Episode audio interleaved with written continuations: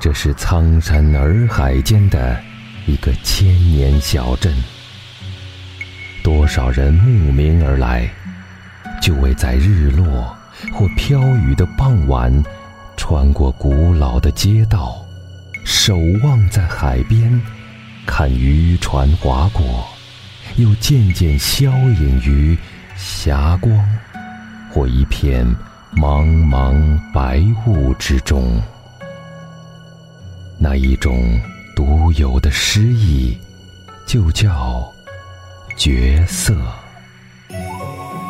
在这个绝色小镇里，一栋民国年间的白族老屋，因为当地老工匠和意大利建筑师的合力打造，百年之后重现青春，延续着古镇的绝色之美。